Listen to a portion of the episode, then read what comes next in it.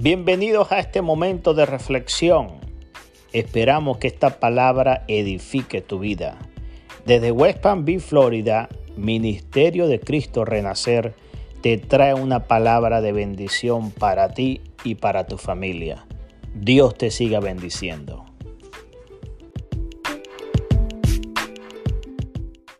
Dios los bendiga hermanos y hermanas. En esta noche les quiero hablar del respeto al Dios Altísimo. A veces hay momentos en los que dejamos que las preocupaciones de este mundo se metan entre nuestra relación con Dios. Y el, y el descuido de nuestra relación con el Señor es muy peligroso porque la salvación viene de, de nosotros mismos. Nuestras familias pueden orar por nosotros y tratar de ayudarnos en lo que puedan, pero tener una fundación fuerte con Dios viene de cada uno de nosotros. Dios es un Dios amoroso, paciente y lleno de misericordia, pero también es un Dios celoso.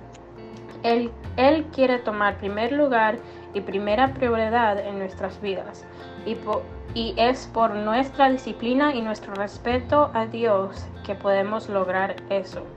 Ahora quiero leer dos versículos. El primero es en Mateo 7, del 7 al 11, y después el Éxodo 20, del 1 al 6.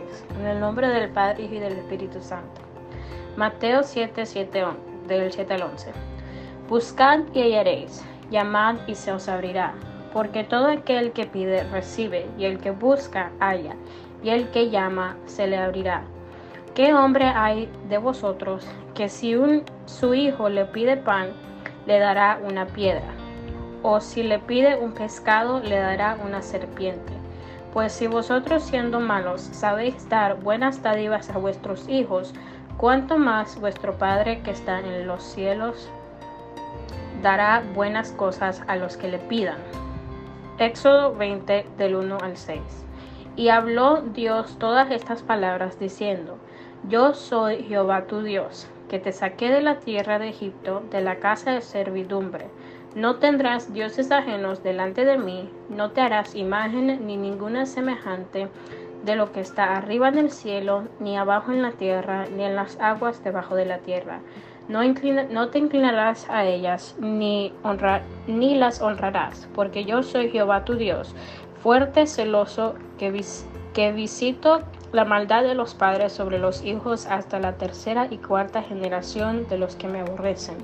Y hago misericordia a millares, a los que me aman y guardan mis mandamientos. Escogí leer estos dos versículos juntos porque creo que son un ejemplo importante de la relación con Dios. Dios no es solamente el Rey de Reyes al que debemos temer, amar y respetar. Dios es nuestro Padre y nos ama como un padre ama a sus hijos.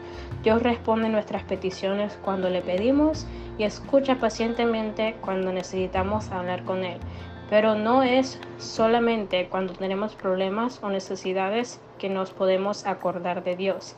Es estar siempre hablándole y dándole el tiempo que le corresponde, porque Dios es un Dios merecedor de lo mejor de nosotros y no de las obras de nuestro tiempo. Gracias por su tiempo en esta noche. Dios los bendiga y los guarde. En el nombre del Padre y del Espíritu Santo. Amén.